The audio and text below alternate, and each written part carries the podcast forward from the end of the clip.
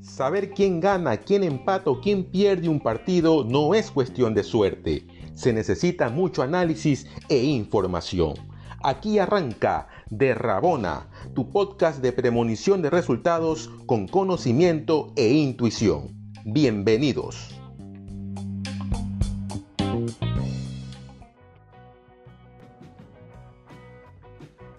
De Rabona, una mirada diferente a una pasión en común.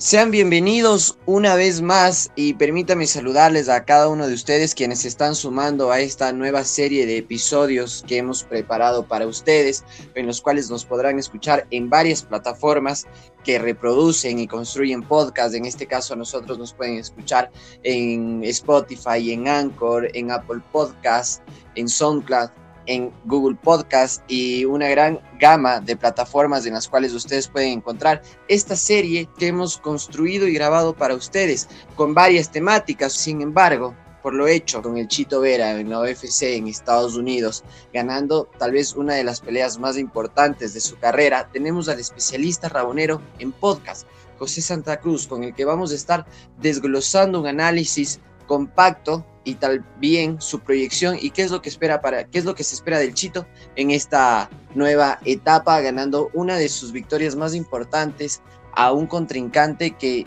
estaba invicto y no había tenido ninguna derrota en 12 peleas. José, ¿qué tal? ¿Cómo estás? Muy buenas noches.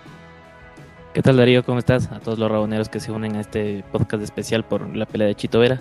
La verdad que feliz, muy contento por, por lo que hizo Chito el, el sábado eh, fue una actuación muy buena que el ecuatoriano cada vez que se sube al octágono demuestra cómo va subiendo su nivel. Así es, José, al igual que tú, todo el Ecuador comparte esa felicidad y es el efecto Chito, el efecto Chito que ha trascendido en los últimos días, en los últimos tiempos, que es similar, y es lo que se leía yo, al menos en mi, Twitter, similar al efecto que hacía la Tri en sus buenos tiempos, unir a todo el país. ¿Tú cómo lo viste? ¿Con quién lo viste? ¿Con tu familia? ¿Estuviste solo? ¿Gritaste? ¿Cómo viste tú el enfrentamiento de Chito? Eh, sí, lo vi con mi familia, con, con mi papá y con, con mi segunda hermana. Eh, lo vimos en la casa, la verdad que, que grité bastante se me fueron algunos insultos cuando se acabó la pelea para, para O'Malley por haberse pitado la bandera de Ecuador. Pero sí, lo que decías, eh, ha unido al país como no se veía hace mucho tiempo. Aquí nadie está hablando de que si se juega en Guayaquil, si se juega en, en, Quito, como hace con, con, el fútbol. La verdad que Chito ha unido al país en estos momentos difíciles con tantas malas noticias y siempre es una bocanada de aire fresco que, que un deportista nos dé una, una alegría así. Así es, Chito estuvo, Chito ganó eh, contra un contrincante que tal vez faltó el respeto a todo el país, a todo el Ecuador. Sinceramente yo me puse muy nervioso apenas arrancó la pelea. Fue inesperado para mí saber que iba a ganar así de rápido, sin embargo lo hizo. Y ya metiéndonos en el octágono, ¿cómo viste la pelea estratégicamente planteada eh, del Chito contra O'Malley? Eh, fue una pelea muy bien planeada por parte de Chito y su, equipo.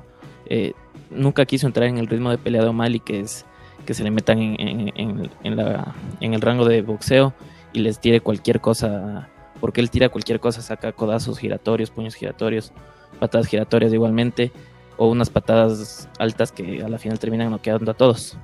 Eh, fue muy buena la estrategia y fue esperando, fue esperando su momento hasta que pudo conectar esa patada baja que, que lastimó bastante a O'Malley. Hay personas, y estaba leyendo en redes, que decían que O'Malley se lesionó cuando se dobló el tobillo, que hay una, hay una parte en la pelea donde se dobla el tobillo bastante notorio, de hecho un poco hasta se cae, pero ahí Chito no aprovecha para atacarlo como por respeto, por lo que también él vio que se dobló el tobillo. Sin embargo, también he visto otros videos y otros análisis en los cuales eh, argumentan que la lesión de O'Malley es causada por el Chito Vera en un patazo con la pierna izquierda que le da justo en la parte externa de su rodilla y ahí es donde empieza la lesión. ¿Tú cómo ves este movimiento, lo que le pasó a Maley, si en realidad estuvo planeado de Chito o fue en ese momento en el cual el contrincante estadounidense se dobla el tobillo justo en dar ese paso en falso? Eh, los peleadores de MMA en general buscan esas patadas en, la, parte de afuera de la rodilla para, para que justamente pase esto. Pierden eh, la, sensibilidad y la movilidad en la pierna. Chito buscó esa patada y la verdad que afectó mal y se vio que apenas recibió esa patada empezó a trastabillar. Pero no fue hasta casi 50 segundos después que se cae la segunda vez. Yo creo que ahí seguía un poco dolido de eso y cuando intenta hacer la finta, como no podía levantar mucho el pie, se termina doblando el pie y ahí se lesiona más. Para mí es eso. Se termina rompiendo algo en, el pie y a la final termina, termina lesionado, pero por consecuencia de la patada que le dio Chito. Yo también estoy a favor con tu argumento porque sí se ve que conecta una patada. Tal vez es tan rápida que no se logra ver eh, con la fuerza y que es eh, de lleno con, con, el empeine en el cual logra impactar con la rodilla del contrincante estadounidense. Tengo una consulta y tengo una pregunta porque después ocurre el derribo y después el Chito le gana por, por nocaut, pero lo hace faltando 40 segundos para que se termine el primer round. ¿Tú crees que si Umali hubiese terminado eh, el primer round se le hubiese hecho más difícil al Chito ganarle o la pelea ya estaba ganada por la lesión que, le ocasionó? Yo creo que ya era una, pelea que se estaba yendo para el lado de Chito, porque si ya, ya se vio que O'Malley no estaba muy bien y justo en ese intercambio previo a lo que se quedó O'Malley, ya se ve que él intenta salir para su pierna derecha, pero no puede poner el peso y se, termina cayendo y es cuando Chito aprovecha. Creo que si no era en el primer round, era rápido en el segundo o, en el segundo asalto no creo que pasaba más la pelea porque eh, Chito estaba, estaba al 100% y Omar estaba bien afectado. A mí me dio la impresión que eh, Chito como que entró un poco nervioso, se comió un par de amagues, sin embargo después fue teniendo una buena lectura de lo que estaba pasando dentro del octágono, en algunos eh, patazos que le, que le ocasionaba el, el estadounidense O'Malley, Chito a veces como que alzaba la pierna para esquivarlos, pero hubo, una ecuación donde puso la pierna firme y ahí fue como que un, un paso adelante para que después Chito se sienta más seguro y tome las riendas de la pelea. ¿Qué hubiese pasado, José, en el caso de que O'Malley no hubiese podido seguir peleando por la lesión? Chito hubiese ganado. Sí, lo que dices es completamente verdad. Chito empezó viendo que tenía Mali y al principio lo estaba haciendo más rápido tirando esas low kicks. Pero como dices, es el rato que él la bloqueó, eh, cambió la pelea. Se, dio cuenta que podía bloquear las, patadas y Chito empezó a ir un poquito más adelante y ahí fue cuando él, también mete la patada y viene todo lo que ya hemos hablado. Eh, si él no hubiera podido seguir, ganaba Chito, sí, por, por nocaut técnico. Esto, esto pasa en todas las peleas, es más, se han ganado así campeonatos. Eh, Anderson Silva se rompió la, tibia del peroné peleando contra Chris Whiteman, eh, tiró una patada, la bloqueó y se rompió la tibia del peroné y el campeón fue Whiteman. Entonces eso, eso queda, hubiera quedado de esa manera. ¿Y la derrota por nocaut técnico tiene algún valor menor o mayor al, al knockout como lo que fue ayer? Es decir, O'Malley hubiese tal vez no hubiese perdido tantos puntos si perdía por knockout técnico o, como perdió por un knockout? No, eso no tiene nada que ver. Es, es de cómo, dependiendo cómo lo ve el árbitro, hay veces que el knockout técnico no puede ser considerado un knockout porque se termina por, volumen de golpeo. Pero es lo mismo, no, no, no, no, haría, ninguna diferencia en la, en la decisión de, de, los jueces o en la vista de, de los que organizan peleas en UFC en este caso, no sé qué te parece a ti, es lo que estaba conversando. Para mí, la decisión del juez fue muy apresurada. Yo, eh, dejando a un lado el tema del tobillo, siento que tal vez O'Malley, si es que no hubiese tenido esta lesión del tobillo, si hubiese podido pararse o seguir eh, al menos cubriéndose mientras estaba en el piso. ¿Tú opinas que la decisión del juez fue acertada en terminar la pelea donde la terminó? Sí, yo creo que estuvo bien, la verdad, porque Chito el rato que se le mete en, la guardia para empezar el ground and pound, le mete un volado de izquierda para empezar y después van tres codazos. Tres codazos pero que lo impactan de lleno a Mali y termina con un golpe de martillo con izquierda. Y se ve en la repetición, me he repetido unas 10 veces por lo menos la pelea y se ve que, que O'Malley termina noqueado con ese último golpe de martillo. Se, se, duerme un segundo y vuelve a despertarse. Ahí cualquiera que, quiera ver, el rato que el árbitro se mete, se ve como Mali está dormido, se echa para atrás dormido y se, y se levanta enseguida. estaba noqueado. Yo creo que estuvo bien del árbitro y porque protegió la, salud de O'Malley. No podía seguir peleando mucho de pie y Chito estaba, estaba dándole muy buenos golpes en el piso. ¿Esperabas la pelea que, que viste? Es decir, yo antes justamente José fue la persona quien nos capacitó, es el especialista en UFC, lo vuelvo a reiterar, y tuvimos una capacitación en, eh, a la interna de, Rabona. Aprovecho para saludar a todos los raboneros que nos están escuchando y entré a la página web que tú me habías, eh, que habías anunciado, www.ufcenespañol.com, donde están los datos de todos los luchadores y veía que O'Malley tenía más bajas por por knockout o KO técnico, mientras que Chito por sumisión. Entonces a mí yo tenía como que la expectativa que Chito lo iba a tratar de generar una llave y hacer una llave para que, para que O'Malley se termine rindiendo. Y, y, lo que pasó fue todo lo contrario, fue que Chito le terminó ganando con la clave de O'Malley, que son los KO y los, y los, y los knockout técnicos. ¿Tú esperabas la pelea que viste el día de ayer? la primera parte de la pelea, que fue en el primer round, el primer round me la esperaba. Yo, yo, yo esperaba que Chito salga a ver qué tenía O'Malley para ver cómo él se iba a desarrollar en la pelea. Pero últimamente Chito ha estado eh, queriendo eh, pelear bastante de pie y hacerle frente a los buenos boxeadores. Yo creo que Chito, si ya veía que no podía eh, darle frente a O'Malley boxeando, hubiera querido ir por los derribos y las sumisiones o en su caso el clinch, que es lo que intentó en este intercambio que, hablábamos antes del derribo. Intentó el, clinch y ahí es cuando Mali se desestabiliza y, no puede seguir de pie y se cae. Entonces yo creo que así hubiera sido la pelea, pero al principio es la pelea que, me esperé. José, eh, quisiera preguntarte, bueno, más que todo por el perfil de Chito, tú que lo has seguido, Chito es una persona que estudia mucho a sus rivales, que anda capacitándose constantemente con tácticas y estrategias con respecto a la UFC.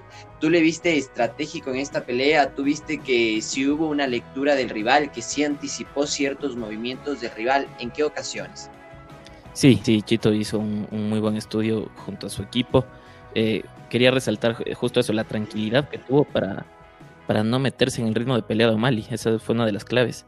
Porque O'Malley te, te mete en un ritmo de pelea que, tú intentas devolverle los golpes, pero él te noquea porque es más rápido y, te mete una mano porque es más largo. Entonces, Chito le hizo bien ahí. Eh, también se vio cuando le quiso meter una patada al cuerpo. Chito le agarró la pierna y lo quiso derribar, pero no pudo.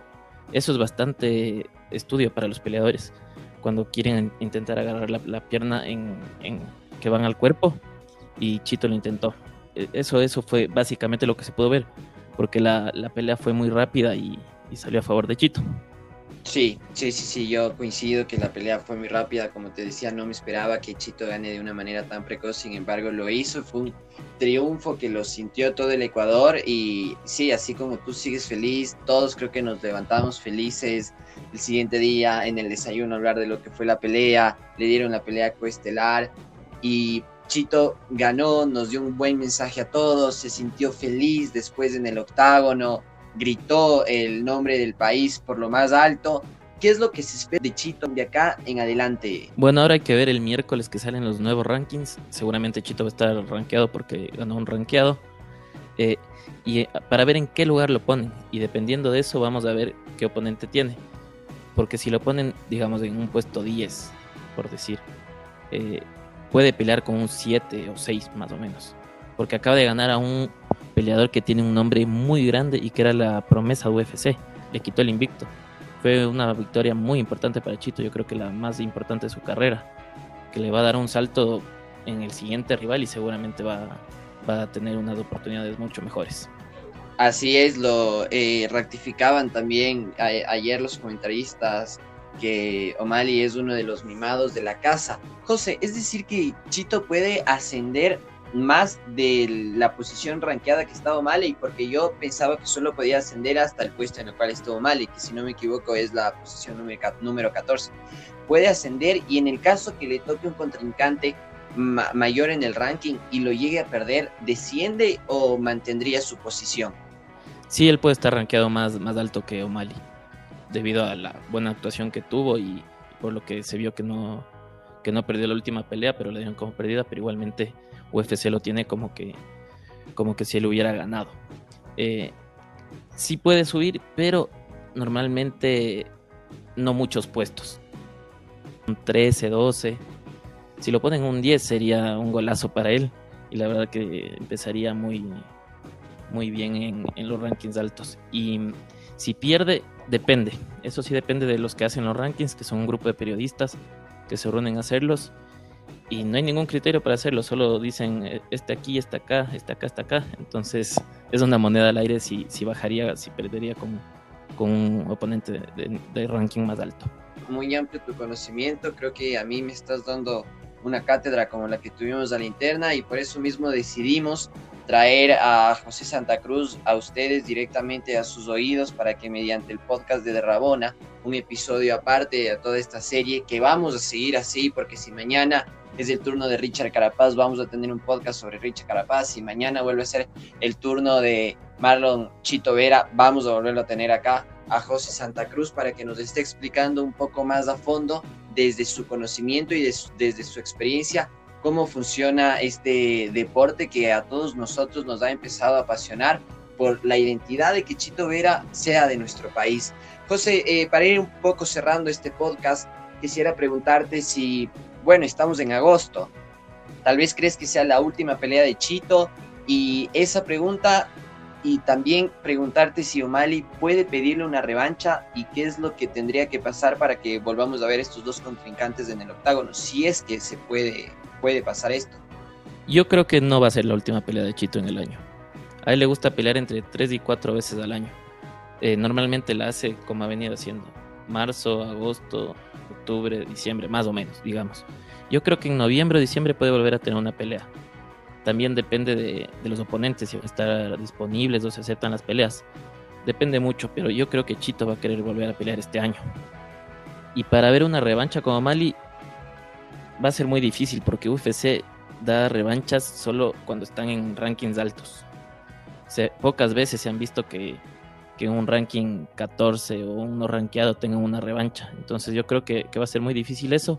Y si se da una revancha, va a ser en un futuro cuando estén en un ranking más alto.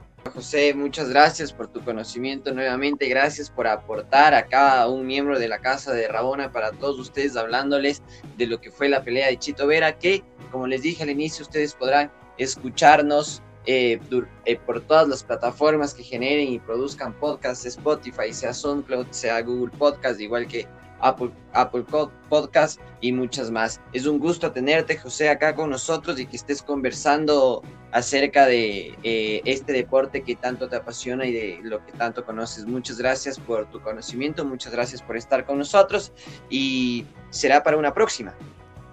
Muchas gracias Darío, la verdad que ha sido un, momento muy chévere, me encanta hablar de MMA y cada vez que haya una pelea de Chito esperemos hacer esto. Solo para terminar un par de datos impresionantes que tiene Chito, eh, ya tiene 15 peleas en UFC y solo tiene 27 años. Para que tengamos una idea, Khabib Nurmagomedov, el campeón invicto del peso ligero, tiene 12 peleas.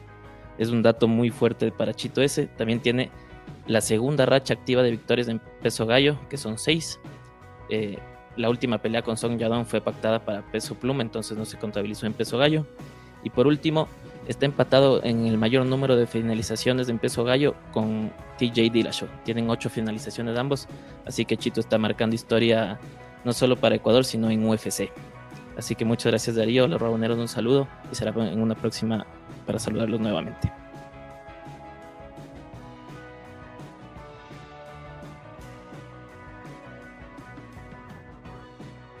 Esto fue De en Podcast. No te desconectes, ya se viene el siguiente capítulo y síguenos en nuestras redes sociales, en Instagram, Facebook y Twitter como De Rabona. Nos vemos.